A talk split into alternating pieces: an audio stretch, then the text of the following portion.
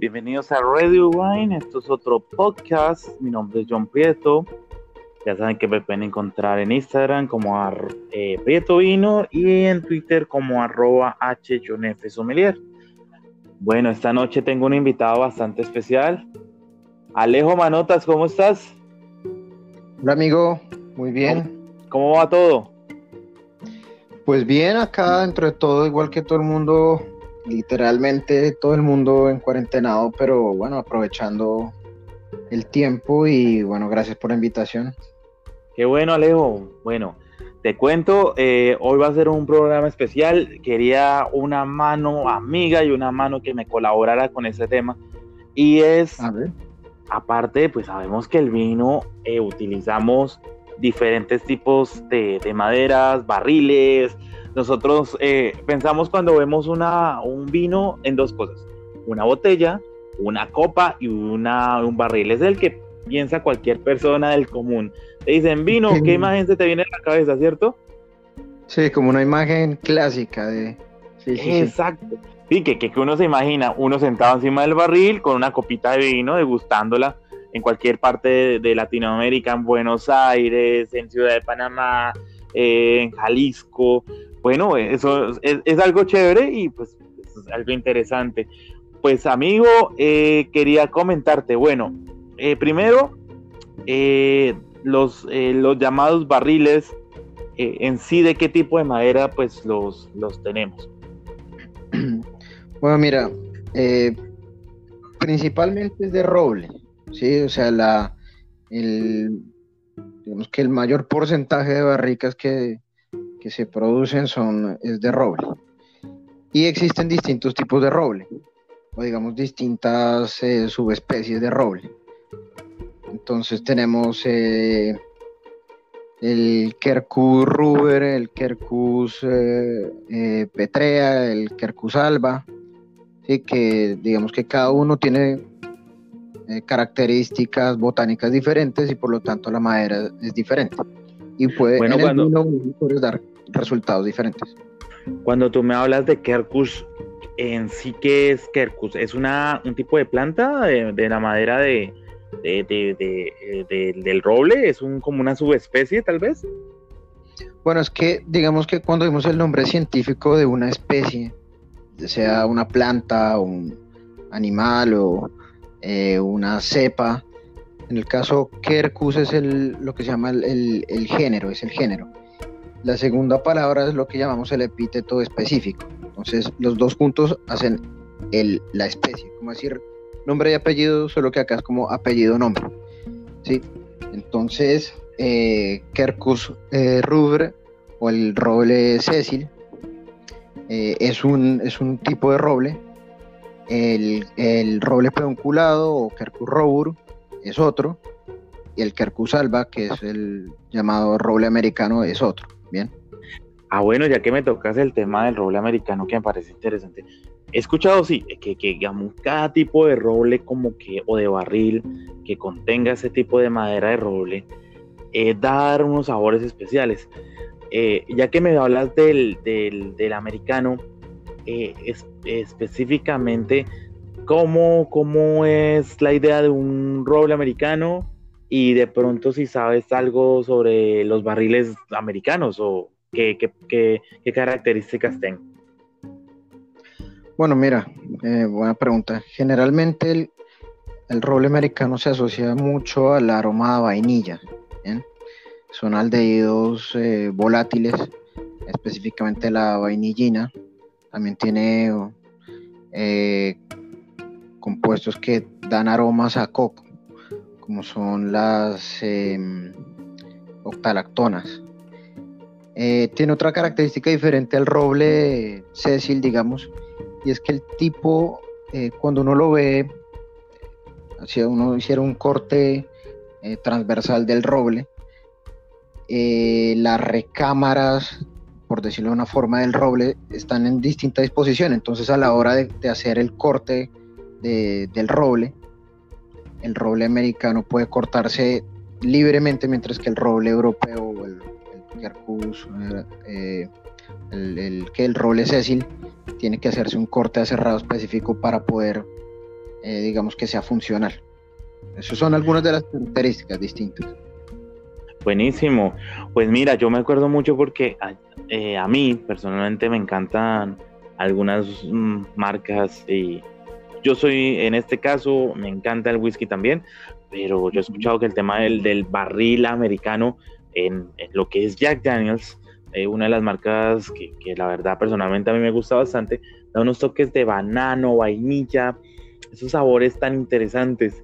Eh, por ejemplo, el, los bosques de los Bosgos, Francia, em, hablamos de, como que ese otro tipo de barril, inclusive yo he escuchado vinos que eh, en Rioja, en España, utilizan ese tipo de, compran al, eh, barriles americanos y compran barriles franceses y hacen su mezcla especial. ¿Alguna otra origen de barriles, eh, eso por un lado, y lo otro, ¿qué características puede darme un roble en sabores y en aromas eh, totalmente francés?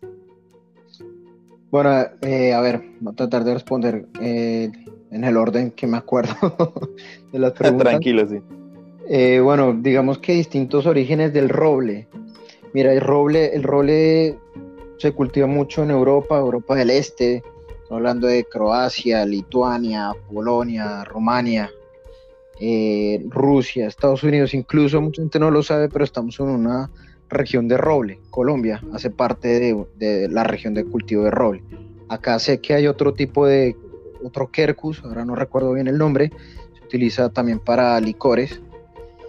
Y el tema es que mucho del roble francés, tú que mencionabas los bosgos, digamos por hablar de aliero, eh, bueno, distintos eh, oquedales o bosques de robles franceses, eh, el tipo de roble va a dar unas características específicas en cada, en cada bebida, ¿sí?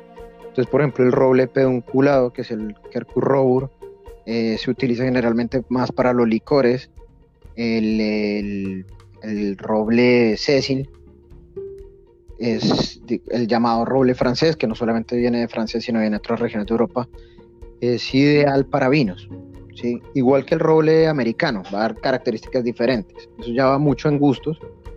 Eh, tiende a ser más costoso el roble francés, pero bueno, pues va a dar ciertas características distintas al americano. En mi caso no es que uno sea mejor que el otro, sino que da características diferentes. Eh, tú mencionabas algo del Jack Daniel, sí, eh, yo sé que Brown Forman, que es el, grupo dueño de Jack Daniels, tiene sus propios eh, cultivos de roble en Estados Unidos. si no estoy mal, están en Kentucky, los cultivos. Y bueno, el tratamiento que le hacen a las barricas es distinto, ¿no? Ya es un quemado, un tostado ya muy, muy intenso que le va a dar características al Jack Daniel específicamente. Se utiliza únicamente barrica nueva y mencionabas que otra pregunta, unas características de pronto de solo roble francés. Ajá, sí, como que, que, te otorga, qué aromas puede ser, eh, ah, pues ah, eh, yo les creo que sé cómo decir, como, bueno, la vainilla, el, las especias dulces de un roble francés. Inclusive he probado, he probado algunos eh, este, cositas interesantes, unas cosas interesantes italianas con roble eslovensky, damos toques a, Coco. Eh, bueno, eso, eso es lo, como lo que queríamos encontrar, pero aparte de eso, pues esto ya es otra, otra pregunta bien interesante, es que, ¿qué me puedes decir sobre los barriles? ¿Se utilizan de primer uso, segundo uso, tercer uso para los vinos o depende de la casa? ¿Cómo lo harían? Bueno, mira, ¿qué pasa?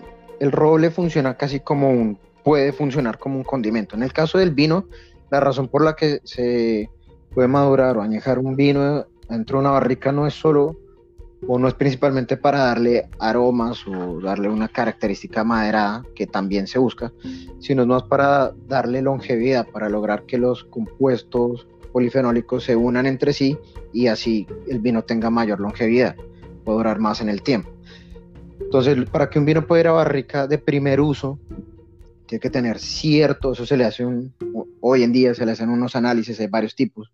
Yo recuerdo el, el IPT, se llama, índice de polifenoles totales, que debe tener un, un grado ¿sí? si no mal no recuerdo, el índice es, un número, debe estar por encima de 75, si no está por encima de 75 no, o por encima de 50, idealmente por encima de 75 el vino no es apto para ir a una barrica de roble nuevo. ¿Qué pasa si va a barrica de roble nuevo? Que el vino no va a saber a vino, sino que va a ser una bebida de roble. Roble debe, debe acompañar al vino, pero no debe ganarle. Bien, entonces. Exacto, eso, eso, eso, es lo que tú me dices bien interesante porque me acuerdas y te voy a hacer ahí como haciéndole la, la, acordándome mucho de, de, un amigo mío llamado Jorge Puerto, que es amigo tuyo también.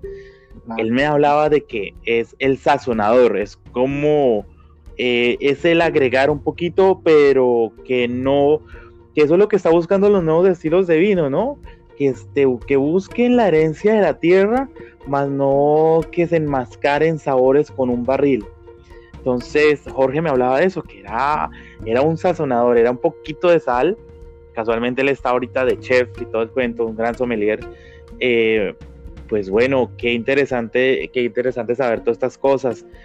Algo que tú, que tú digas, algún vino o algún vinos que, algunos vinos que tú digas, oye, a este vino eh, le queda bien el barril, tú que, tú que te la pasas haciendo vinos y probando vinos.